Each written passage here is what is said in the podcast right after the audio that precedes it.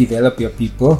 Ähm, und das muss man so verstehen, dass du ähm, nicht jetzt irgendwelche Leute auf Kurs schickst oder, oder Unterrichte gibst oder so weiter, sondern einfach aufgrund der Aufgabe sie weiterentwickelst. Also nur, nur mit der challenging Aufgaben oder, oder einfach neue Sachen oder, oder anhand des Beispiels führst. Herzlich willkommen zu einer neuen Ausgabe des Leaders 21 Leadership Podcast. Auch heute wieder mit einem besonderen Gast. Ein spannender Werdegang vom Bundesheer, danach Startup und nun Head of Group Marketing in einem internationalen Konzern. Dazu kommt noch, dass er den Ironman in unglaublichen 8 Stunden und 48 Minuten abgeschlossen hat und sich somit auch für den Ironman in Hawaii qualifiziert hat. Was all diese Dinge miteinander verbindet und wie er nun sein internationales Team führt und sich all diesen Challenges stellt, erzählt uns am besten Christoph selbst. Willkommen Christoph Kulnig, Head of Group Marketing der Raiffeisenbank International. Hallo Christoph. Hallo Florian. Du, jetzt haben wir ganz kurz schon eingehend gehört, diese unglaubliche Zeit. Ähm, jetzt kann man ja sagen, das ist ja nahezu im Spitzensport, wo man sich da schon bewegen. Und überhaupt Triathlon hat ja auch die Herausforderung, ich höre das immer wieder so, die vierte Komponente neben Schwimmen, Radfahren und Laufen ist ja die mentale, äh, der Kopf. Äh, wie sehr würdest du sagen, gehört mentale Stärke heutzutage zu, zu, zu High Performance dazu? Oder wie würdest du das jetzt aus der Sportlersicht sehen?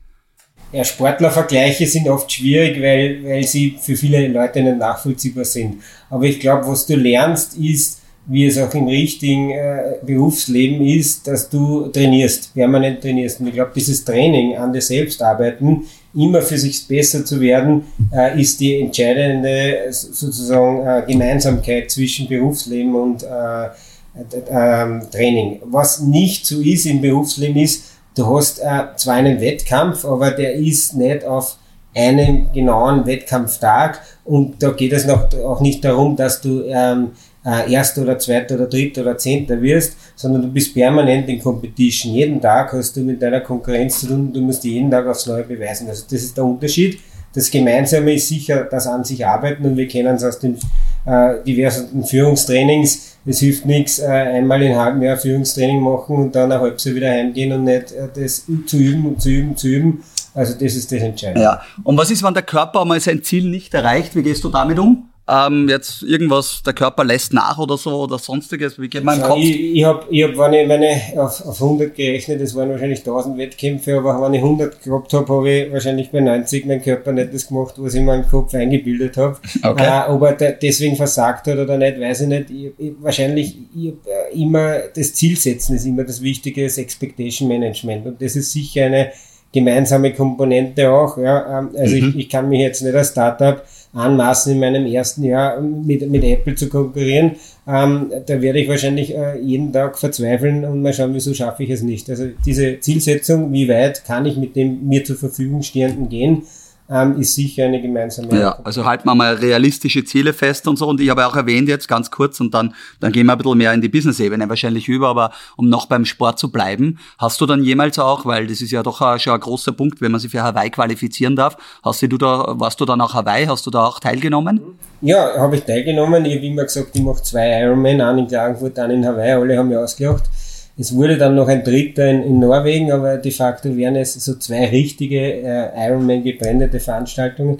Da habe ich eigentlich ein Glück gehabt, ähm, dass ich das gleich beim ersten Mal geschafft habe. Also ich war dort, bin dort dann gescheitert im Sinne von der Zielsetzung. Ich, ich habe halt geglaubt, ich kann mit dem großen Boom, da war 30. beim Film und das geht so weiter und mhm. ein bisschen zu schnell Radl gefahren und dann ist es ein sehr langer Tag geworden. Okay, aber gefinisht? Und gefinisht, Gott sei Dank, weil, weil in dem Moment haben wir gedacht, ich komme vielleicht eh nochmal hin, aber ich, ich war nicht mehr dort und Gott sei Dank habe ich es gefinisht in ja, 10 Stunden. Genau. Vielleicht nur für alle Zuhörer und Innen, uh, Ironman, wenn ich es bitte korrigiere mich, wenn ich es falsch sage, aber es sind halt 3,8 Kilometer Schwimmen, danach kommen 180 Kilometer Radfahren, gefolgt von einem vollen, vollen Marathon mit 42 Kilometer und jeder, der im Sport ein bisschen tätig ist, ähm, weiß, was das heißt, wenn man das hintereinander, das geht irgendwann am Morgen los und am Nachmittag äh, laufen die Athleten ein und unglaublichen Respekt davor. Also noch einmal gratuliere Christoph, was du da schon erreichen hast dürfen. Genau. Genau, ähm, vielleicht gleich um bei den Gewohnheiten zu bleiben, gibt es so Daily Habits, wo du sagst, die habe ich mir durch den Sport angeeignet, die sind geblieben, die sind für die Arbeit gut. Da ändert sich auch was in meinem Alter. Du bist ja auch Familienvater. Ähm, äh, wie siehst du das mit so Habits? Wie wichtig sind die für dich?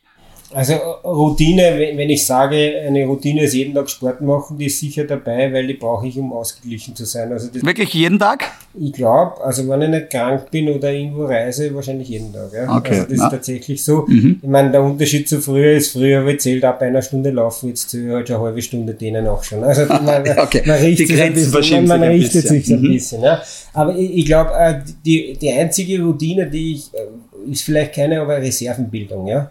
Ich, ich, ich schaue nie, dass ich auf 100% fahre, ja. Also im, im Berufsalltag auch nicht, weil ich weiß, manchmal muss ich 100 und über einen, oder 110 weiß, abrufen können. Nicht, ja. Mhm. Ähm, und für das bringt nichts, wenn ich permanent auf 100 arbeite, werde ich dann nicht mehr auf 110 kommen oder irgendwann auf 90 runterfahren. Mhm. Das heißt, ich schaue, wenn es nicht unbedingt notwendig ist, also wenn ich einen Tag habe, wo es um vier aus ist, sage ich nicht, ah, jetzt hätte ich nur zwei Stunden was, weil wenn es nicht wirklich notwendig ist, nehme ich mir die zwei Stunden zum Holen. Das wäre jetzt meine Frage ja. gewesen. Wie spürst du die 100 für dich oder sagst du, die 100 ist auch eben, wenn der Kalender, weil ja. Arbeit wäre ja immer da beispielsweise. Genau. Ne? Das, ja. das heißt, du sagst auch, da ist jetzt einmal Schluss und es, es darf unter Anführungszeichen auch passieren, mhm. dass er Christoph Kulnig jetzt einmal um 16 Uhr, um 17 Uhr zu Hause ist und nicht mehr ins Handy reinschaut und jetzt mhm deine ja, Zeit ist so quasi. Mit dem Handy schauen du immer schwer, also das Abschalten, wenn du einen Tipp hast, den würde ich gern, ja. gern lernen. Also ich, ich, kann quasi 24 Stunden nicht abschalten, was ich aber kann, ich kann mit dislozieren und ich, ich gehe auch dann wirklich weg. Ja, das ist so wie beim Sport umziehen, ja. Verlasse ich quasi mein Office. Ist das zu Hause das Homeoffice und so weiter? Also das schaffe ich und mhm. ich glaube, das ist wichtig.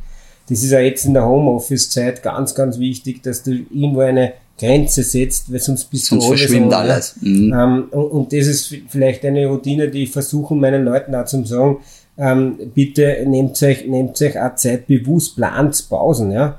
Beim Sport, das ist die größte Parallele, wird die Regeneration geplant, ja. Und im Berufsleben, wir kennen es alle, wer hat schon mal eine Stunde Pause geplant? Also richtig Pause, nicht jetzt holt für E-Mails oder holt mhm. für äh, rumgehen im Büro oder holt für einen Kaffee, sondern wirklich eine Pause. Ja. Also das, das heißt, du lebst doch auch deinen als Führungskraft, ne, jetzt gesprochen, versuchst es auch vorzuleben und auch wirklich aktiv zu kommunizieren. Ja, ich, ich sage jetzt zum Beispiel, jetzt ein bisschen ist verschieden bei mir immer äh, Scherz und äh, Realität, an dem muss ich arbeiten, aber ich sage zum Beispiel, wenn ich heimgehe um fünf, was machst du noch da, wieso gehst du nicht nach Hause? Ne? Ist natürlich für den jeweiligen, wenn er viel Arbeit hat, ein bisschen auch äh, oft nicht so zielführend, diese Aussage, aber indirekt versuche ich schon zu sagen, ist, du brauchst kein schlechtes Gewissen haben, wenn du heimgehst. Ja. Mhm. Ähm, ich glaube, das ist ja ganz wichtig oder heutzutage, dass man jetzt nicht mehr äh, nur da sitzt, weil die Führungskraft noch da sitzt, sondern dass man auch versteht, äh, Output getrieben zu arbeiten. Da kommen wir wahrscheinlich noch einmal auf das Thema, was du vorher gesagt hast. Du hast beim Sport von Ziele gesprochen. Ähm, und genauso ist es im Business. Wie gehst denn du mit Ziele um? Wie gehst denn du mit deinem Team um? Arbeitet ihr mit Ziele, mit kleineren, mit längerfristigen? Wie, wie schaut denn das Nein, circa aus? also Ziele ja, unbedingt, also ich arbeite nur mit Zielen, interessiert Input quasi gar nicht. Ja. Mhm. Ähm, äh, ist jetzt ein bisschen, natürlich, wenn wir das Ziel erreicht, nicht dann werden wir schon den Input auch anschauen, weil dann hapert es vielleicht am Input. Aber grundsätzlich bin ich sehr Outcome, eigentlich sogar also wirklich auf, auf qualitative Resultate auch äh, getrieben. Und äh, wir arbeiten da einerseits äh, mit, mit äh, wie es in einem äh, großen Unternehmen üblich ist, mit Jahreszielen äh, und auch mit Business-Kennzahlen ja, mhm. In diversesten KPI-Formen. Ja aber auch mit quartalsmäßiger und da haben wir jetzt seit, seit kurzem auch die OKR-Methode mhm. hier eingeführt ähm, und haben, arbeiten da jetzt auch mit quartalsmäßigen einfach entsprechende Objectives und Key Results. Ja, genau. Für alle, die es vielleicht nicht kennen, OKRs kann man gerne mal googeln, also OKR für Objective und Key Results. Man setzt sich drei bis fünf Objectives im Quartal, die man erreichen will, die dann auch messbar sind, normalerweise zwischen 0 und 1. Und die Key Results sind halt eben die messbaren, die man alle zwei Wochen graded und im Best Case kommt man so zwischen 0,75 bis 1 oder gibt es auch ein Stretch Goal, damit man auch sieht, wo man steht. Und ganz wichtig auch bei den OKRs, sie sollen auch wirklich ähm, transparent machen, an was denn meine Kollegen und Kolleginnen auch arbeiten. Ne? Damit ich auch überlege, wie kann ich vielleicht den Christoph helfen, sein Ziel zu erreichen. Also genau dieser Kommunikationsaspekt, der ist gerade in einem großen Unternehmen sehr wichtig, dass jeder weiß, also was die linke und die rechte Hand tut. Man glaubt nicht, das ist sehr schwierig ja. ähm, in, in, so einem großen Konzern oder auch wahrscheinlich in jedem anderen größeren Unternehmen, wobei bei einem Startup mit zehn Leuten weiß man das natürlich leichter. Ja, äh, das eine und das zweite ist auch ähm, die, das Alignment also die Methode ermöglicht dir auch aufgrund der Transparenz und der Kommunikation, dass wir gemeinsam an Sachen arbeiten, dass mhm. die rechte und die linke Hand gleichzeitig hingreift. Ja? Mhm. Ähm, und das ist bei uns ein großes Thema und wir haben es eigentlich zu früh eingeführt, ähm, aber wir haben, ein wir haben die neue Struktur gemacht und haben ein Prozessthema gehabt. Und ich habe gesagt, wie lösen wir Prozesse jetzt in der neuen Ablauforganisation, ähm, in einer neuen Aufbauorganisation, in der Ablauf. Und da haben wir gesagt, naja, am besten lernen wir das mit OKRs. Und darum haben wir es eigentlich viel zu früh eingeführt, wenn wir noch gar nicht ready sind dafür. Aber da wird ganz klar, okay, da wirst du gezwungen, miteinander zu arbeiten, weil es zu mhm. transparent ist. Ähm, und deswegen machen wir das jetzt, wo wir eigentlich noch gar nicht aufgestellt sind dafür. Mhm. Ähm, und ich glaube, das ist eine gute Methode, wo man ganz schnell lernt, miteinander zu arbeiten. Mhm. Darf ich das nochmal rekapitulieren? Also du sagst ja sogar, meine Organisation, meine Einheit, meine Unit, meine Business Unit ist nicht ready für das, was wir gerade tun. Aber ich tue es deswegen jetzt schon, damit ich euch zwinge, mehr miteinander zu arbeiten, kommunizieren, kollaborieren und parallel wahrscheinlich auch die neue Methodik halt einfach genau. früher ready zu haben. Ja. Wie, äh, muss ich jetzt fragen, wie ist da deinen Leuten damit gegangen? Weil oft kann man ja sagen, erstens, du bist, darf man ja dazu sagen, machst die Rolle jetzt wie lange, Christoph? Eineinhalb Jahre. Eineinhalb Jahre, du bist relativ neu in der Position, ähm, ist ja doch äh, äh ein, ein internationale Bank, die Raiffeisenbank International, die in, ich glaube, 14 Länder oder so tätig ist und äh, da kommt jetzt der Christoph Kulnig rein und macht da mal ein bisschen einen Wirbel als neuer Head of Group Marketing. Wie können die Leute dem Ganzen folgen? der Konzern, wie, wie, wie wird denn das aufgenommen? Weil ich glaube, für andere Zuhörer ja, immer spannend. Nein, es ist, ist ganz wichtig. Ich glaube, es, was wichtig ist, und das habe ich mir am Anfang angeschaut, wollen die Leute. Ja? Also, weil du kannst das, wenn du ein Team hast, die da sitzen und sagen, dich überleben wir auch noch, so sinngemäß, ja, mhm. äh, ist es unmöglich. Und das habe ich nicht vorgefunden. Also das war mir schon sehr, sehr erleichternd in den ersten paar Wochen, wie ich gemerkt habe, okay, die Leute wollen was Neues machen, die wollen sich verändern, die sind bereit. Ja. Schaffen sie es dann alle und äh, überforderst du sie oder nicht, das ist ein anderes Thema und darum habe ich ein Jahr gewartet mit dem ähm, und habe zuerst die Aufbauorganisation gemacht, wo ich dann auf Teamleiterebene Leute geholt habe, wo ich weiß, okay, die, die wollen das 100% und können das auch teilweise, haben auch schon damit gearbeitet. Und dann kaskadiere ich es nach unten. Also das ist so richtig top-down in dem Fall. Geht aber nur, wenn, wenn die Motivation sozusagen da ist. Ja. Ähm, das, das ist das Entscheidende. Ohne dem wäre das nicht möglich. Spannender Punkt. Wie motivierst du deine Leute? Naja, das ist, äh, ist eine gute Frage. Ich, ich, ich versuche es mit Zielerreichung, das funktioniert aber nicht bei jedem. Ja? Also es gibt Leute, die gehen auch nur arbeiten, damit sie Geld verdienen. Ja? Mhm. Ähm, und bei je größer dein Team ist, desto mehr Leute sind das. Das heißt, ich, ich versuche wirklich einmal ähm, einfach moderne Arbeitsweisen. Also bei uns ist es schon eine Motivation, wenn Leute ins Homeoffice gehen dürfen. Ja? ja war jetzt natürlich aufgrund von Covid äh, eh Pflicht, aber viele versuchen jetzt wieder 100% zurückgehen andere Unternehmen bei uns nicht, aber das wäre bei mir ein Schlag quasi in die Motivation, weil die schon wirklich durch das motiviert wurden. Früher war Homo null. Ja, ja, ja klar, wie es in vielen Konzernen ist. Ja. Darf ich da gleich reinfragen, weil da gibt es jetzt viele Methoden, man hört so Startups, Scale-Ups machen drei Tage, ähm, also drei Tage Anwesenheitspflicht, zwei Tage Remote. Wie geht's denn damit um? Eigentlich genauso. Mhm. Nur ähm, überlassen es wir, also wir sagen, wir bauen es auf die, äh, wirklich auf den Zweck, wieso wer da ist, auf. Also wir sagen, Meetings, und das ist entscheidend, sind hybrid, online gut, äh, 100% physisch gut, aber hybrid halt sehr schwierig. Genau. Das heißt, wir sagen, ähm, Montag bis Freitag kannst du von selber absagen und nicht ins Büro kommen, ist ein Meeting Dienstag bis Donnerstag, ähm, dann darf der, der das Meeting organisiert, der muss am besten wissen, braucht er die Leute da nicht entscheiden, seid sie physisch da oder nicht und dann muss jeder kommen. Selbst wenn der nicht mein Vorgesetzter ist. Selbst wenn es mein Kollege auf meiner Ebene ist, sagt du, dann bestimmt der. Und das funktioniert bis dato? Naja, wir haben noch nicht viel getestet, ja, weil, ja. weil wir haben es angefangen im September, dann war im November wieder Lockdown. Ja, okay, okay. März, aber, äh, aber spannend, das ist euer Zugang. Das ist der Zugang. Mhm, ja, finde ich gut. Okay, okay. Mhm. Dann, du, wir haben stehen, oder bei Leaders 21, also auf der einen Seite äh, arbeiten wir auch mit OKRs und helfen auch bei anderen Unternehmen, das einzuführen. Sehr spannend und wir sprechen immer bei uns von diesen sogenannten 21st Century Skills. Da gehört bei uns so Awareness, ein Growth Mindset zu haben, Collaboration, Communication, uh, People Orientation, Performance Orientation und Agility. Wie würden bei dir, was sind denn so bei dir die Skills im 21. Jahrhundert, die eine Führungskraft und auch MitarbeiterInnen brauchen? Was sind so das Skillset, wo du sagst, das, das siehst du gerne oder das erwartest du? ich meine, ein, ein Skillset, ich weiß gar nicht, ob das einer ist, ist für mich noch immer der Hausverstand. Ja? Mhm. Also ich, ich glaube, äh, vieles ist, ist ganz entscheidend, äh, einfach, äh, ja, wie gesagt, mit dem, mit dem Hausverstand anzugehen. Und, und gerade wenn ich jetzt auch neue Leute heirat und gemeinsam mit meinen mit meinem Teamlead schauen wir eigentlich auf das primär. Wir schauen auf Skillset gar nicht so, weil wir sagen, ähm, also auf Hard Skills, ja, ähm, weil wir sagen, gibt es jetzt im Marketing so viele, die von der Uni kommen oder von woanders, die das schon können, das bewegt sich alles in so, äh, Schnelllebig. so mhm. Zyklen, dass ja, was gestern da war, ist vielleicht morgen nicht mehr da. Ja?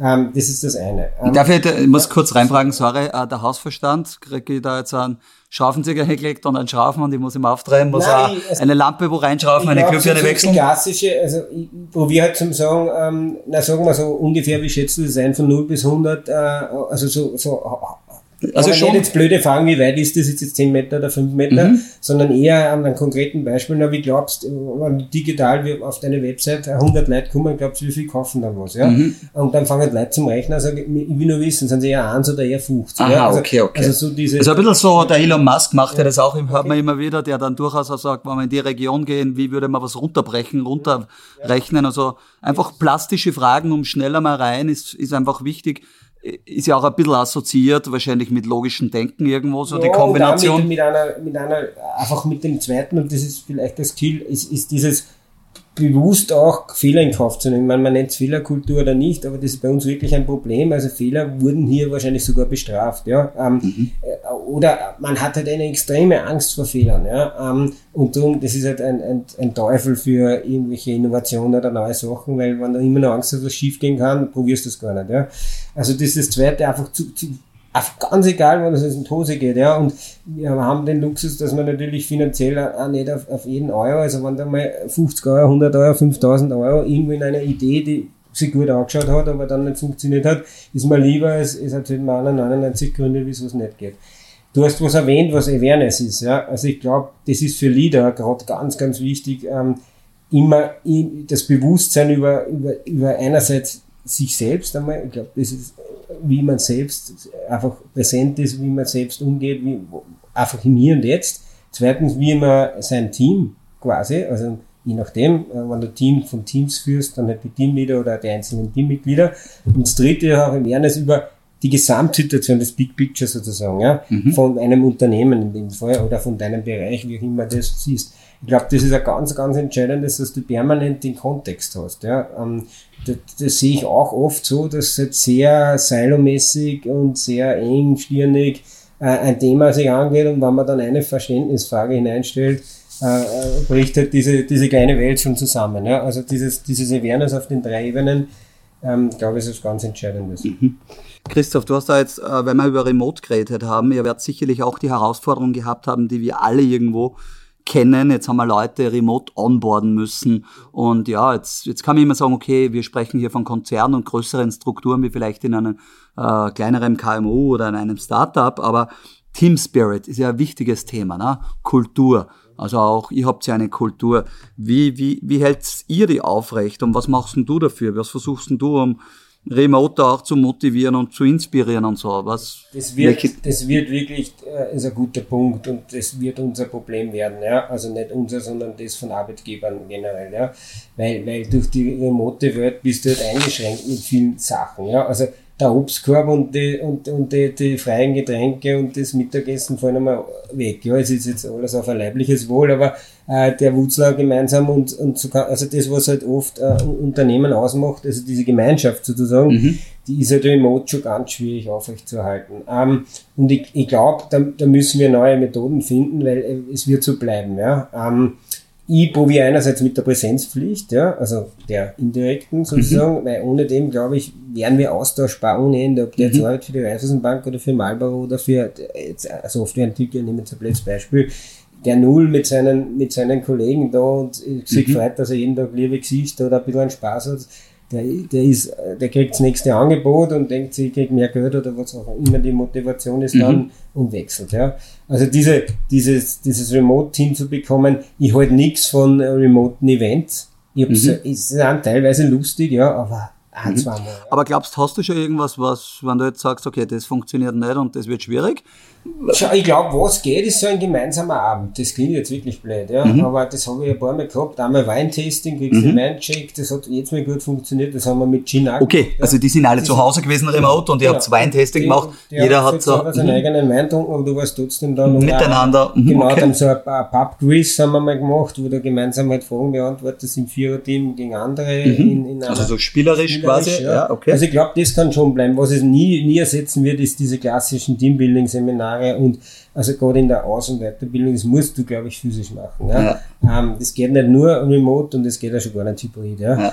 Ähm, was, glaube ich, wirklich ist, diese Präsenz, das Miteinander, bin ich Hardliner, vielleicht bin ich ein Hardliner, vielleicht werden sie manche denken, das geht sicher anders, aber ich glaube, es wird nicht funktionieren. Ja, ist aber total okay. Kultur und ein Team Spirit am Ende des Tages ein Remote aufpasst. Ja. Darf ich da reinfragen, ist total interessant, weil als, als Ironman oder Sportler ist man ja quasi ein bisschen Egoist auch, weil man muss selber sein Ziel erreichen und links und rechts ist mir ja alles wurscht. Du wirkst trotzdem sehr wie ein Teamplayer. Wie, weil ich kenne es oft von, oft ist jetzt übertrieben, aber doch ein paar Einzelsportler, wo man weiß, die sind nicht ganz so teamfähig. Und bei dir habe ich jetzt das Gefühl, Du, du hast jetzt sehr viel über das Team gesprochen, den anderen, deinen Kollegen, deinen MitarbeiterInnen, muss gut gehen.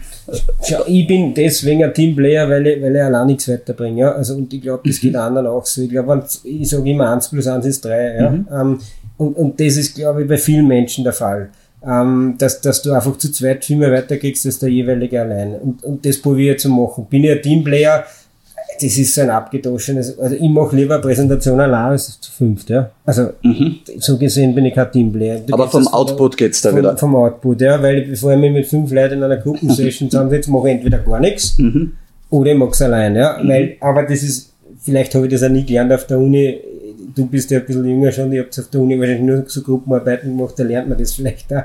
Ich habe das nie wirklich gelernt und, und äh, bin auch da lernresistent. Äh, also, also dahin bin ich vielleicht schon ein Egoist und renn lieber mal und mache ein Thema, wenn ich es wirklich mache, lieber ganz allein. Oder ich schaue halt, dass die Leute zusammenarbeiten und in meiner mhm. Rolle kann ich das als Führungskraft die richtigen Leute zusammensetzen in einem Team, damit das dann funktioniert. Ja, super.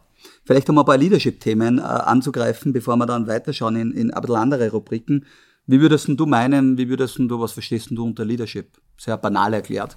Ich meine, ich würde es auf den Prinzipien aufhängen, was ich unter Leadership verstehe. Ähm, und da habe ich, hab ich mir de facto drei oder vier zusammengelegt, ähm, ähm, nachdem ich, glaube ich, nachdem ich leben will. Eines ist, habe ich schon erörtert, ist dieses Awareness-Prinzip. Ja. Ähm, dann das zweite ist ähm, äh, dieses Develop Your People. Ähm, und das muss man so verstehen, dass du ähm, nicht jetzt irgendwie Leute auf Kurs schickst oder, oder Unterrichte gibst oder so weiter, sondern einfach aufgrund der Aufgabe sie weiterentwickelst. Also immer, wieder challenging Aufgaben oder, oder einfach neue Sachen oder, oder anhand des Beispiels führst. Ja.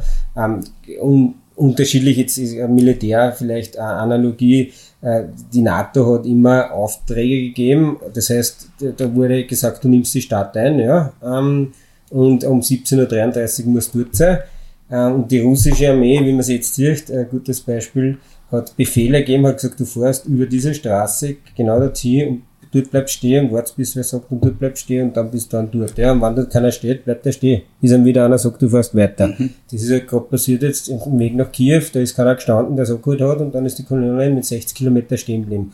Also gerade diese Aufträge, ja, mhm. sind für mich wichtig, dass ich sage, okay, du hast ein Ziel, das magst du und wie du dorthin kommst, ist mir mehr oder weniger egal. Ja? Mhm. Das ist das zweite, Develop Your People. Uh, und das dritte ist äh, ein abgedroschenes uh, Leading by Example, also Walk mhm. the Dog. Das ist ein negativ eigentlich Prinzip. Das muss ihm, du bist 24 Stunden de facto ein Leader, ja, mhm. oder ein Vorbild oder ein Example. Das heißt, du musst aufpassen, dass er einfach möglichst oft nicht, nicht bist, ja. Also möglichst oft vermeiden, kein Example zu sein, mhm. ja. Ähm, und, und das ist recht challenging und da muss man sich selber permanent auf die Nase nehmen. Das geht von am Handy schauen während einem Meeting äh, bis hin zu äh, irgendwo äh, ausgehen oder zu spät kommen, äh, Klassiker bei mir, ja. Ähm, und da muss man permanent an, an der Nase nehmen, weil da hast du einfach alles zusammen, ja, was du vorher aufpasst hast mit ja, und, und, und Develop Your People. Und kann man auch dazu sagen, der Christoph war heute pünktlich, also ja, dank, dank, danke dafür. Genau, genau. Ähm, Gibt es eine spezielle äh, Situation ähm, im Business oder im Privatleben, wo du Leadership irgendwie erkannt oder gesehen hast? Oder erst kürzlich irgendwas, wo du gedacht hast, das war das ist, Also ich glaube, wo man es ganz, ganz gut sieht und das ist, äh, ist, ist mit Kindern. Ja. Ähm, ich glaube, also die Prinzipien und ähm, ich hoffe, meine Frau wird es wahrscheinlich eh nicht sehen, wenn sie keiner oder hören, was wir da reden, aber de facto ist es auch in einer Beziehung so, wenn du die Prinzipien äh, von der Arbeit anwendest, ja, nämlich einfach wie du mit Leuten arbeitest, wie du, wie du sie entwickelst, also diese, was ich jetzt erwähnt habe, ähm, funktioniert das zu Hause im Privatleben auch. Und gerade bei Kindern siehst du ja im in der Sekunde das Resultat. Ja, das sind ja ehrlichsten Menschen, sind die Kinder. Ne? Mhm. Die sagen da sofort nein. Mhm. Ja, ich meine, manchmal zum Spaß, wenn sie da sind, aber prima, wenn es ihnen nicht passt, dann machen sie es einfach mhm. nicht. Das heißt, du hast das schlecht gemacht. Das ist nicht einer Fehler, sondern deiner. Ja? Mhm. Uh, und, und da das zu üben ist jetzt blöd, weil das mache ich eigentlich nicht, aber du siehst dort eigentlich am härtesten hast du es richtig, hast du richtig geführt. Und, und gerade Kinder sind ja per se, und das haben wir jetzt beim Trust and Respect, ja 100% vertrauen die. Wenn du deinem zweijährigen Kind sagst, hupf da runter, mhm. hupft das runter, wenn es mhm. 10 Meter ist, hupft es auch runter. Mhm. Ja? Das, das hat noch nicht, das vertraut dir blind mhm. sozusagen. Ja? Und das ist was natürlich, was man idealerweise auch mit Mitarbeitern irgendwann einmal schafft, ist, mhm. diesen Trust aufzubauen. Ja. Ähm, und bei Kindern ähm, kriegst du das halt brutal. Und wenn du nicht vertraut, dann sagt es einfach, nein, der Mitarbeiter hupft vielleicht trotzdem runter, weil er sich denkt, sonst wieder, was auch immer. Mhm. Verstanden, ja, ist aber eine gute ja. Analogie. Ja. Und, und das ist vielleicht das was mir so, äh, wie sagt man, spontan einfällt. Ja, ja das ist eine gute Antwort, super, sehr, sehr spannend. Ähm, was war denn deine größte Leadership-Herausforderung, die du gehabt hast? Ich hätte mir die Fragen durchlesen sollen. Nein, die hätte das gar nicht gekriegt. Die hätte ich nicht gekriegt, okay. das ist gut. Ähm, die, die größte Leadership. Ähm, Oder eine der größten, wo du vielleicht sagst, du, das war, puh, war nicht so einfach. Nein, ich habe, glaube ich, ich habe immer wieder die Herausforderung, dass ich ein bisschen biased bin. Ja? Also ich bin, ich bin relativ schnell ähm, auf eine Idee festgefahren ja? Mhm. oder auf eine Meinung. Ja? Mhm. Also gerade, da gibt es einen schönen Satz, es könnte alles ganz anders sein. Das muss ich mir wirklich oft selber sagen. Ja? Weil mhm. ich oft, bevor ich schon ausgehört habe, sage ich schon, was sie da denkt und ich bin leider nur zu 70% richtig. Ja? Und da muss ich mich wirklich permanent einfach zu schnell in den Schluss zu ziehen oder auch zu schnell irgendwas aus vorherigen zu kombinieren. Also das ist meine größte Herausforderung. Dass Muss ich aber jetzt einmal tiefer haken, weil ich kenne das, das Verhalten, sagen wir es mal so. Ähm, würdest du aber meinen, dass es hin und wieder auch richtig ist so, weil Entscheidungen schnell getroffen werden müssen, weil die Zeit nicht ist, weil es vielleicht sogar auch richtig ist, weil du das jetzt mit deiner Erfahrung vielleicht besser weißt wie irgendwo bei anderen? Ich habe auch, wenn es jetzt das Gegenteilige sozusagen auf, also der eine Fall wäre jetzt, dass man halt immer gescheit zuhört, immer ausreden lässt, immer fertig präsentieren lässt, immer nachdenkt zuerst, bevor man redet und so weiter. Das sollte man immer machen. Ja, aber das, also, das ist das eine Extrem, immer, ja.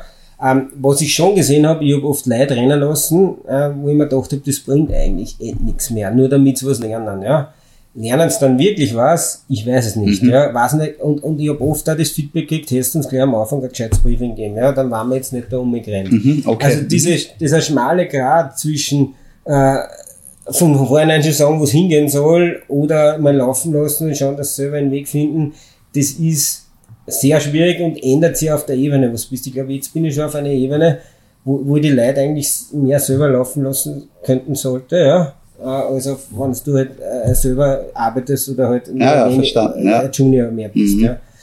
Gibt es vielleicht einen Fehler oder eine Leadership, eine Situation, wo du in deiner Funktion als Führungskraft heute was anders machen würdest oder was gesagt hast, das war eigentlich? Ja, also ich habe ich hab die also ein konkret, wirklich konkretes Beispiel, was man nie machen sollte, ist äh, sozusagen, ähm, wo, wo Mitarbeiter denken, das Unternehmen zu verlassen, habe hab ich schon zweimal den Fehler gemacht, ist ein Fehler, weiß ich nicht, aber für mich war es ein Fehler zu sagen, ja, ich würde verstehen, wenn du gehst, ja. Ah, das ist eine, meiner Meinung nach der größte Fehler, den man machen kann, weil du solltest immer, das ist ein Hilferumfang ergeben, ja. In einem von zehn Fällen ist wahrscheinlich wurscht, wäre was sowieso gegangen, aber vielleicht in neun oder in, wurscht. Und wenn es nur einmal, äh, das, das ist die Frage, was kann ich machen, damit du bleibst, ja. Mhm. Also, eine, ja, ja. das eine Kommentar, ich würde es verstehen, wo sie natürlich auch du irgendwie, wenn einer gehen will, verstehe, dass er gehen will, aber das darfst du nie sagen als Leader. Du musst immer von was kann ich tun, damit du bleibst. Damit ja? du, mhm. ähm, und, und das war, habe ich schon zweimal gemacht und zweimal ist es richtig in die Hose gegangen. Ja? Also sind gegangen die Leute. Ja? Vielleicht werden es sonst auch, aber. Irgendwo vielleicht ein bisschen verständlich, wenn man es trotzdem schon hinsuggeriert kriegt und dann sagen, sogar meine Führungskraft versteht. Also tue ich mir jetzt auch nicht schwer, ihm das zu sagen, sondern der sagt Ja und Amen. Weil oft ist ja die Hürde eine große, wenn man loyal ist und Oft so. der Hilferuf auch. Ja, genau. Und das ist Mhm. wirklich schlecht. Also Ja, das ja. habe ich Ja. Gott sei Dank nur zweimal, aber zweimal Ja. zu viel, ja. Vielleicht jetzt ein bisschen zu einem heikleren Thema. Du hast ja vorher schon kurz über trotzdem das tragische Thema ähm, der Ukraine-Russland-Konflikt ähm, oder Krieg, muss man ja sagen, und nicht nur Konflikt gesprochen. Es ist ja so, dass Sie als RBI, als Raiffeisenbank International, sowohl in Russland als auch in der Ukraine stark vertreten seid mit eigenen Banken äh, und überhaupt im ganzen Osten in den CEE-Ländern. Ähm, wo fange ich an? Ähm, jetzt kommt ja irgendwie noch dazu, ihr habt ja da Mitarbeiter und Innen, die es persönlich betrifft und so. Erzähl mir mal ein bisschen, auf der einen Seite würde ich spalten gerne in das wirtschaftliche Thema, was heißt das für dich, für euch, was tut man da? Und umgekehrt aber auch in das menschliche Thema, wenn man weiß, ich habe dort Leute sitzen, die zu dir reporten, die, die mit diesem Übel jetzt tagtäglich betroffen sind. Vielleicht fangen wir mit dem zweiten an und mit dem wirtschaftlichen Ja. habe ich natürlich eher ein bisschen Einschränkungen, was ich erzählen Sagen kann, aber darfst, kann ja. natürlich Mhm. Ähm, da schon gewisse grundsätzliche Themen einmal ansprechen. Also zum Persönlichen, das ist für mich richtig schlimm. Ich, meine, ich bin alter Soldat, ich meine, da übst du natürlich, also ich war sechs Jahre beim Militär, das die am Anfang gesagt, da übst du in den Übungen den Krieg, aber das ist halt ein bisschen ein Spielen. Ne? Ähm, jetzt ist es de facto da und ich habe selber Tränen in den Augen gehabt, ich kann mich erinnern auf LinkedIn, wo der Chef von der ÖBB in Ukraine, ja, mir hat quasi gepostet, heute sind unsere Züge ein bisschen später gefahren und waren die Bilder von diesen Toten, diese von den Freunden oder Frauen oder was auch Eltern verabschieden. Ja. Mhm. Ähm, und, und das ist ein, das ist halt, das ist ein Wahnsinn, ja. Wir haben unsere Leute, wir haben dort ein, äh, ein gehabt für unsere äh, Kredit, also für unsere Kartenpayments, ja. Die haben im Bunker 24 Stunden weitergearbeitet. Also auch- auch das jetzt im Positiven, diese, diese Dedication zu der Firma. Also ich wüsste nicht, wann bei mir die Bomben rechts und links fliegen, Mhm. ob ich mal bleib, ja. Ich meine, in dem Fall dürfen sie nicht weg, was Männer sind, aber Mhm. Punkt zwei, ob ich dann wirklich nur arbeite oder ob ich einfach nur sage, okay, jetzt schauen wir mal, dass wir überleben. Also, also das Aber habt ihr mit die kommunizieren können ja, oder das so? Internet ist 100, also das, Mhm, das ist stabiler als wir haben einige Kollegen jetzt, die in, in Slowakei oder in Polen sind und auch von unseren eigenen Mitarbeitern dort aufgenommen worden. Wir haben da sehr viel gemacht. Mhm. Ähm, Genau, was habt ihr da gemacht? Thema, Das- ja, so ein Nein, wir haben wirklich äh, tatsächlich, in, wir haben ja äh, einige Länder, die direkt grenzen, also wo wir auch Banken haben, also konkret Ungarn, Slowakei, Polen. Ähm, und, und dort sind wir am ersten Tag haben wir dort einfach unsere Mitarbeiter äh, übernommen äh, oder auch andere Flüchtlinge, haben Häuser gemietet, Hotels gemietet, haben geschaut, dass unsere Mitarbeiter einen Arbeitsplatz kriegen, haben äh, auch andere Sachen gemacht, wie dass sie äh, Währung wechseln dürfen äh, und Geld abheben können, gratis Konto öffnen und so weiter in den Ländern. Also das ist ganz wichtig. Geld ist ja essentiell, damit du in einem Land leben kannst. Ja. Und wenn du kommst und deine Karte funktioniert nicht, ja, ähm, oder zahlst irrsinnige Gebühren, weil halt nicht EU, ja, Ja. ähm, dann, dann ist ja das, äh, erschwert das einiges. Und das haben wir gut gemacht.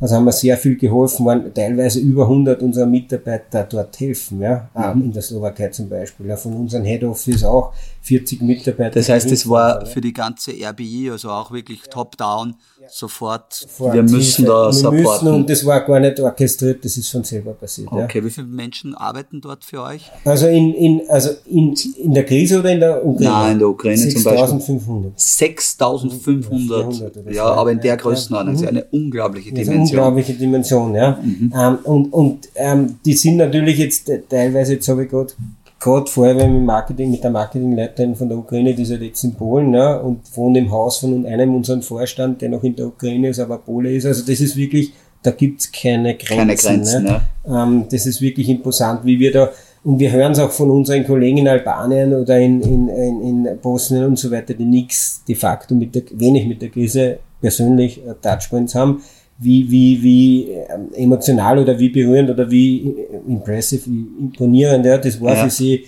wie wir da einfach agieren als eine große Familie, kann man fast sagen. Also das war schon ähm, das eine. Das andere, die Kehrseite der Medaille ist, jetzt haben wir natürlich auch eine Bank in Russland, ne, dort haben wir 9000 Mitarbeiter ähm, ungefähr. Und ähm, da hat's dann schon auch, äh, gerade jetzt emotionaler Ebene, in der negativ-emotionalen natürlich schon von Ukraine dann teilweise schon äh, jetzt nicht bezogen auf unsere Kollegen, aber schon gegen Russland gewisse Sentiments, Sentiments gehabt. Und ich habe da in der Kantine einmal gehört, ähm, wie wer geredet hat, dass er sich als Russin jetzt gerade nicht so wohl fühlt. Ähm, ich meine, ist er natürlich sehr subjektiv und ein, ein einseitiges Beispiel, weil es ich gehört habe, also nicht repräsentativ. Aber das gibt's ja dann auch, dass man sagt, okay, da so ein bisschen rüberschaut. Zuhörer sehen jetzt nicht, wie ich schaue, aber so der Russ da drüben, ja. Aber mhm. total einzufallen und sicher kein Problem, was wir haben, aber das ist halt auf der einen Seite auch.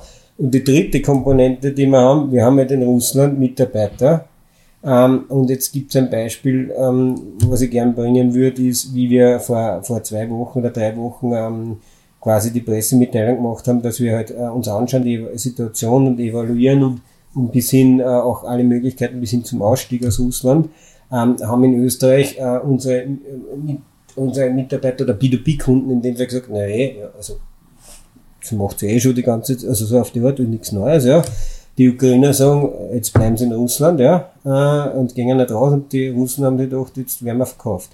Also, eine gleiche Aussage, drei verschiedene Environments mhm. und dreimal total anders wahrgenommen. Also mit dem müssen wir extrem arbeiten.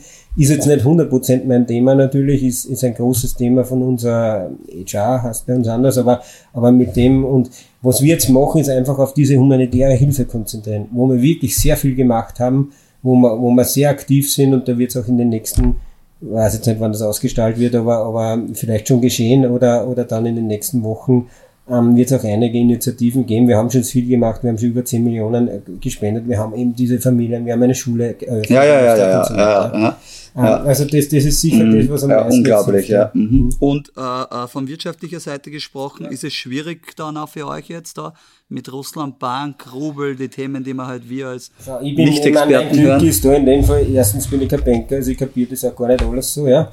Ähm, wie, was das wirklich für Auswirkungen hat. Zweitens haben wir ein sehr starkes Need-to-Know-Principle, also ich bin ja da gar nicht überall eingebunden in diese strategischen Überlegungen, weil es natürlich da ähm, je mehr Leute was da wissen, desto mehr, und das ist schon eine fragile Situation, nicht nur für uns, sondern für alle Unternehmen, die gerade in Russland sind. Wir mhm. sind halt eine publicly traded, in Österreich gelistete AG, also da, da gibt es halt schon gewisse äh, Pflichten und, und auch, äh, naja, und auch Shareholder. Ne? Und Shareholder und da geht es um sehr viel Geld. Ich meine, der Kurs ist von äh, knapp oder über 20, 25 auf einmal 10 und jetzt bei, bei so zwischen 10 und 12. Also da ist schon sehr viel Geld auch fiktives Geld, aber sehr ja, viel Geld auch vernichtet worden. Ja. Vernichtet worden, ja. Ähm, das heißt, da muss man aufpassen. Ich, ich, schau, ich meine, ein bisschen private Meinung, ne? wenn ich mir anschaue, wo, wo wird das hinauslaufen, ja, ist, ist, ist, ist jetzt ein Krieg, ja, und der Krieg ist entweder aus oder er wird weiter dauern, äh, oder die Ukraine gehört zu Russland. Ja. Das sind die drei Varianten und alle drei sind jetzt nicht rosig für die Wirtschaft in den, in den Ländern dort. Ja. Ähm, ähm, wie das genau für uns Auswirkungen hat, weiß ich nicht. Ja. Wird, aber, wird die Zukunft aber zeigen. dass besser mhm. wäre, es wäre kein Krieg, ist nicht Glaube ich, ja. braucht man nicht ja. diskutieren. Gut, dann switchen wir ein bisschen weiter. Ähm, du hast vorher das Thema Innovation einmal angesprochen und wenn wir jetzt ein bisschen Disruption im Finanzsektor anschauen, da gibt es jetzt natürlich den Fintech-Bereich, unzählige Startups, äh, Neobanks, äh, die Neo-Brokers, äh, man kann jetzt irgendwie einfach ETFs traden, Kryptowährungen, all das, also man kennt das ja alles. Wie schafft man es eigentlich als riesiger, riesiger, traditioneller, vielleicht auch ein bisschen konventioneller und nicht überall natürlich on the cutting edge äh, Konzern hier mitzuhalten, respektive muss man überhaupt mithalten, aber ich habe schon gehört, dass du da jetzt versuchst, schon auch ähm, irgendwo da ein bisschen mehr Innovation und ein bisschen mehr Wind reinzubringen. Danke, dass du es gehört hast. Das ist gut, äh, da zumindest probiere es äh, nach außen so zu kommunizieren und auch innen zu machen. Äh, ich glaube, wir, wir, sollten beim Kunden beginnen und ähm, äh, wir dürfen nicht vergessen, dass, der Kunde nicht jetzt der der 20-jährige Bobo in Wien ist, der, der keine Bankfiliale mehr braucht. Ja, also der ist natürlich schon viel breiter aufgestellt und wir sehen äh, aus Studien, dass äh, 10% unserer Kunden ähm, derzeit äh, digital only, ja, also die wollen eigentlich nur eine digitale Bank, ja, brauchen überhaupt keine Filiale, nichts, keinen persönlichen Kontakt. 10% sagen, äh, überhaupt nicht digital, ja. Ich meine, ist natürlich altersbedingt, kann man mhm. sich vorstellen, sind eher die, die auslaufenden Modelle, aber, und jetzt kann man rechnen, 80% sagen, sie machen beides, ja. Also diese hybride Welt wird uns schon noch lange begleiten. Dieser Prozentsatz, der zu den 10% ohne digital geht, wird natürlich von Jahr zu Jahr größer. Aber bis das auf 50-50 ist, wird es noch dauern, dauert es fünf Jahre, ich weiß nicht, dauert es drei Jahre, dauert es zehn Jahre. Aber ist das nicht ein bisschen zu einfach, dass man sich das ein bisschen genau. schön redet? Und deswegen glaube ich, dass wir, und, und, und dem vertraue ich, ja. Wir sind zwar ein großer, äh, wie sagt man Tanker, da, Tanker ja. ja. Ähm, aber wir können dann relativ schnell, wenn wir alle Ressourcen bündeln, glaube ich, wenn es wirklich sich dynamischer ändern würde, und das haben wir in Corona gesehen, sehen wir jetzt auch, gerade weil ich Ukraine geredet habe, wir haben jetzt seit Jahren probieren wir End-to-End-Kontoeröffnung und jetzt haben wir es in einem Monat geschafft. Ja. Also äh, dieser Katalysator einer Krise, wie wir es bei Corona gesehen haben und jetzt im Krieg noch viel schlimmer, ähm, der ist dann, geht dann schon, wenn man jetzt ohne Katalysator will, ja, glaube ich, könnten wir schnell dran. Ich glaube nicht, dass, ich glaube, dass wir schneller uns anpassen können, als es die Gesellschaft sich verändert. Ja. Ähm, also ich glaube, dass die Gesellschaft am Ende des Tages dann doch langsamer ist. Wo wir lernen können, ähm, ist auf alle Fälle bei der Customer Experience. Also mhm. das, das haben wir, nennen es eins vorhin nur Customer Centricity. Ja. Wir denken noch immer nicht oder zu wenig und wir machen viel, wir haben es in unserer Vision, wir haben es in unserer Vision äh, daran, dass wir einfach mit den Kunden beginnen. Ja das geht von Marktumfragen, das geht von Tests, das geht von, und, und das müssen wir hinkriegen. Das lernen wir von den Neobanks, ja. Mhm. Ähm, wie man Geschäft macht äh, als Bank, ich glaube, da sind wir besser. Noch, mhm. ja. Mhm. Und wenn wir das mergen können, unser Geschäftsverständnis mit den, den Customer Centricity von mhm. einer Neobank, dann, dann mhm. brauchen wir wahrscheinlich Jetzt muss ich ganz kurz noch konkret reinfragen. Und gibt es dann bei euch Abteilungen, die Dinge ja. probieren dürfen? Gibt es so ich Innovation Teams ja, oder wie schaut das jetzt aus? Mehrere, ja. ja. Ist, es, ist es sehr, sehr äh, demokratisiert, würde man wahrscheinlich sagen, ja. Ähm, also in den verschiedenen, ich, ich selber mache meine Innovation im Bereich Metaverse und schaue im Marketing da in der Gegend, äh, die anderen machen Artificial Intelligence äh, Sachen, die dritten machen ähm, Open Banking, das ist bei uns das größte Thema, äh, dass du äh, sozusagen Drittanbieter hinein, hineinnimmst und äh, vor allem mit Daten dann auch äh, anreicherst und dann halt am Ende des Tages irgendwelche Sales zu generieren. Ähm, wir haben auch eigene Inkubatoren, wir haben eigene äh, Elevator Labs, heißt das bei uns, die selber halt äh, Startup mhm. im Intrapreneurs sozusagen, mhm. ja. Aber haben wir aufgehört, das funktioniert jetzt nur stundenmäßig. Ja, aber, ja, das ist, ich weiß. Aber würdest du meinen, zumindest so gesagt. Haben wir gut aufgestellt, ich, wir sind ich glaube, im Schnitt, ja. Mhm. Vielleicht könnte man mehr machen. Mhm. Aber, aber es, geht es für dich in die richtige Richtung? Und pushst du es?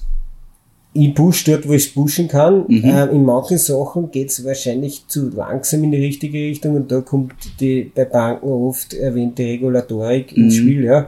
Also gerade in diesem Krypto oder Blockchain, sagt Blockchain geht, aber Krypto ist halt sehr stark, also eigentlich nicht reguliert, ja, und das ist für unser Problem. Ja, ähm, umgekehrt hat heute der CEO von JP Morgan, äh, der ja die letzten fünf Jahre schwer gegen Krypto war, hat announced, äh, dass sie einen eigenen JP Morgan Token auf der eigenen Blockchain haben und Dinge gehen dann auf einmal schon immer wieder. Also ist glaub, interessant glaub, zu sehen. Ne? Ich glaube, da sind wir, also Raiffeisenbank sicher nicht die First Mover, sind wir die First Follower, manchmal schon, aber ich ja. glaube, wir sind da eher zurückhaltender und hat Vor- und Nachteile. Genau, ist auch okay. Ja, wollte nur so hören.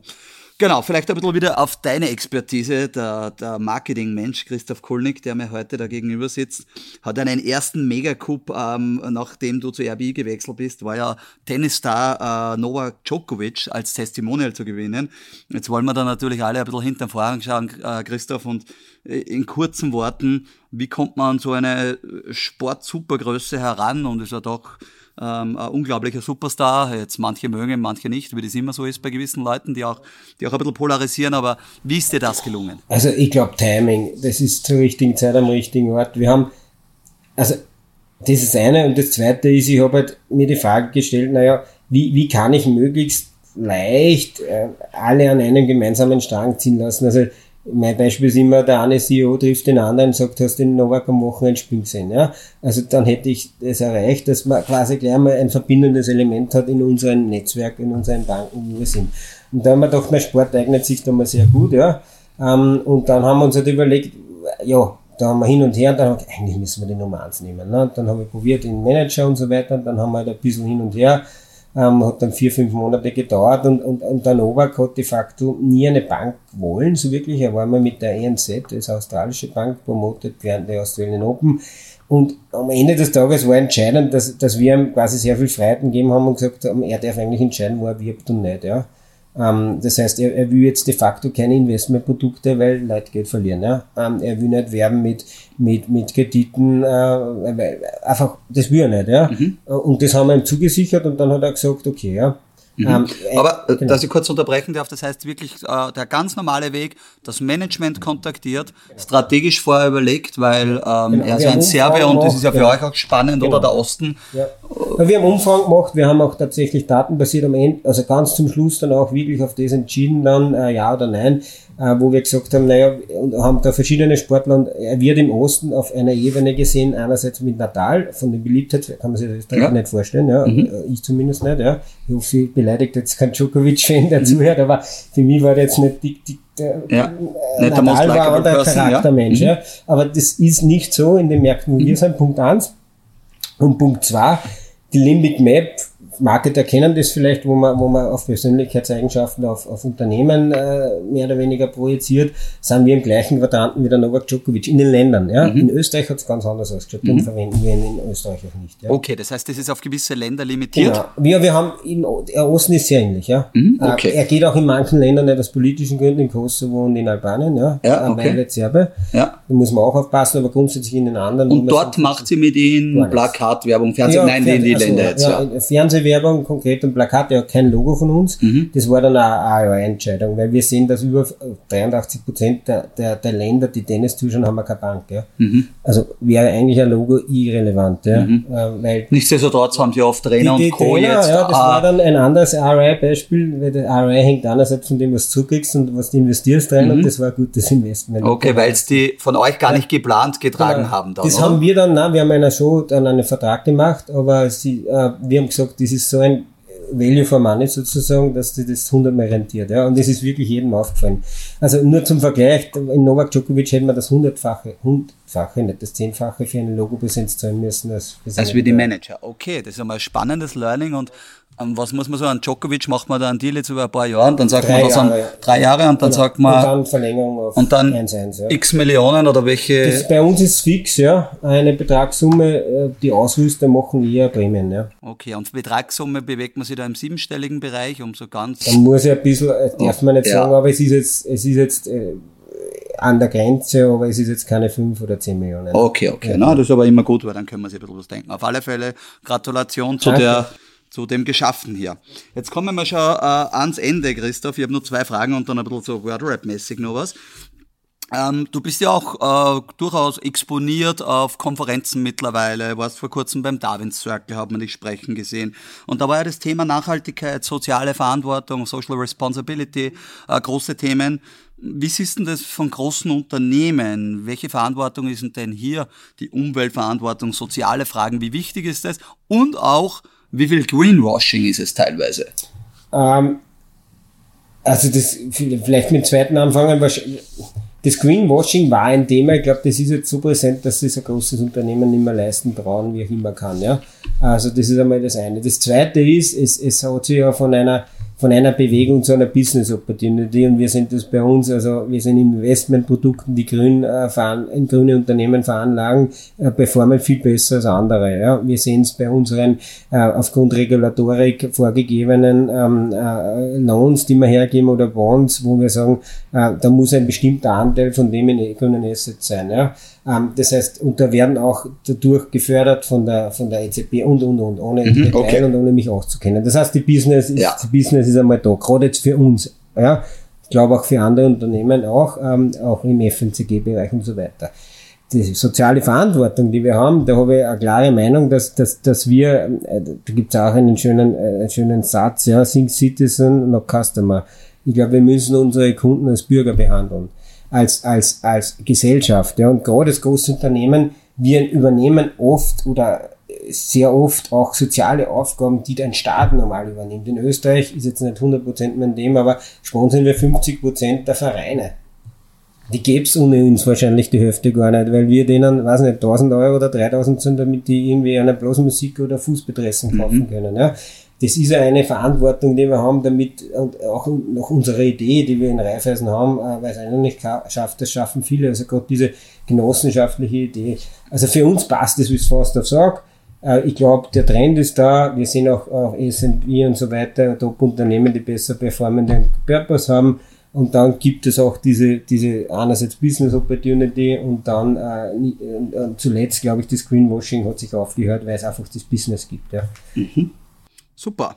Christoph, vielen Dank. Also jetzt haben wir eine spannende Einsicht einmal in das Unternehmen, die RBI, deinen Werdegang, den Ironman, den Sport, Habits und und und bekommen. Abschließend tun wir immer mit so ein paar spannende Fragen noch, die man relativ kurz beantworten kann. Äh, welches Buch hat am meisten dein Leben verändert, respektive gibt es eines, was du am liebsten verschenkst? Ganz schlecht. Ich bin, ich bin ähm, eigentlich ein sehr traditioneller Mensch, aber kein Buchmensch. Ich lese inzwischen alles am Handy, aber ich habe Der Alchemist äh, von Coelho, hat mir sehr gut mhm. gefallen. Verschenkt habe ich noch keine Bücher, viel, ja. Also das, das muss ich äh, sozusagen, äh, kann ich nicht sagen, aber das hat mich sehr, war eine sehr imposante Geschichte und auch das, das, das zu sich selber finden und, und ja. Ja, das super. War wahrscheinlich das, was man sehr gut gefunden Gute Antwort ja. und nachdem du keine Bücher verschenkst, der Christoph ist immer offen, dass man mit ihm eine kleine Laufrunde machen kann. Ja, Wie gesagt, ja, geht irgendwie bei 24 Kilometern, 3000 Höhenmeter los, genau. ähm, wo ich lang dort bin, ähm, gefühlt. Ähm, genau. Du, welcher Kauf unter 100 Euro in den letzten zwölf Monaten hat dein Leben am positivsten beeinflusst? Das kann ein kleines Gadget sein, das kann whatever, irgendwas, was so 100 plus minus Euro kostet oder so, wo du sagst, das war sinnvoll. Ja, es war ein Startnummer, also so, nicht eine Startnummer, es ist ein sportliches Beispiel, so ein, ein Trage, ein Hüftgurt für, für, fürs Handy, ja. Weil ja, da habe ich es nie auf der Hand, das hat mich nicht interessiert, aber so das Docken um die, um die Hüfte. Ja, beim Laufen oder beim Sport. Genau, beim. Oder jetzt, und, da ich oft in die Firma laufend haben und das Handy doch dann brauche, ja, ja. das ein super, ja, das war ja, super. 20 Euro oder so. Ja. Und das ist, also das, du, das du, Gadget, du zeichnest du auch deine Aktivitäten auf? Ja.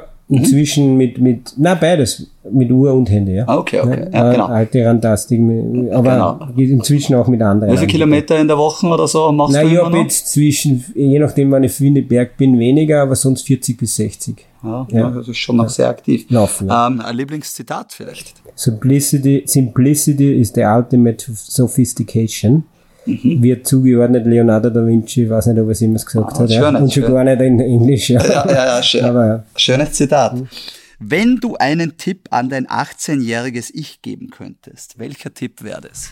Mach grundsätzlich alles wieder so, nur Erfahrung zählt. Ich mhm. habe mit 18 oder mit 25 oder 30 noch geglaubt, wenn mir irgendeiner gesagt hat, du hast zu wenig Erfahrung, habe ich gesagt, geh, was willst du, ich weiß eh schon alles. Jetzt weiß ich, dass ich noch immer nichts weiß, aber zu, sehr viel mehr als damals, ja. Genau, also das glaubt man ja nie, wenn man jung ist, wenn der sagt, in 20 Jahren die Erfahrung zählt. Aber es stimmt, man lernt da dazu, finde ich, eine sehr gute Antwort. Äh, was war denn dein bestes Investment in deinem Leben? Das kann jetzt Investment in ein Unternehmen sein, in dich selber, in also irgendwas. Tatsächlich in wahrscheinlich in, äh, meine Wohnung in Gastein. Mhm. Ich habe in Gastein eine Wohnung gekauft vor drei Jahren, vier Jahren. Ne? Mhm. Ähm, das war so super, also ja, weil dort ja, fährst du raus und bist frei und. Winter und den langen Winter in Wien habe ich erspare mir, ja, und bin halt da, dauernd so oft wie möglich halt in den Bergen, ja, genau. Das ist einfach, das, der Winter ist bei mir fast schon die schönste Jahreszeit jetzt. Ja. Super, sehr schön. Und last but not least, tust du Podcast hören? Äh, und wenn ja, welche sind denn deine, oder gibt es einen Lieblingspodcast?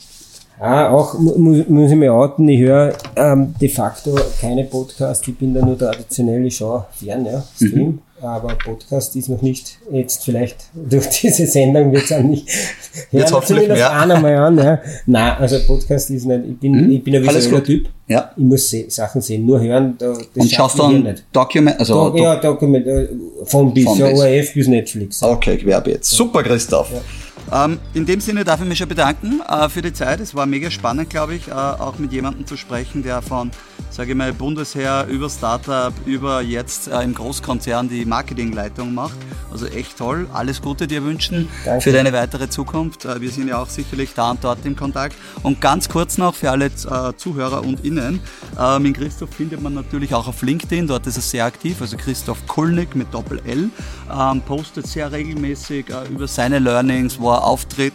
Also gerne dort einmal auf den Folge-Button klicken, den Christoph folgen und wahrscheinlich auch persönlich anschreiben, wenn es irgendwie Fragen gibt, Jobs und sonstiges. Sicher Geil. gerne, ja. Und einfach direkt Message. Genau. Ja. Danke, Danke sehr fürs Zuhören. Danke. Bitte gerne.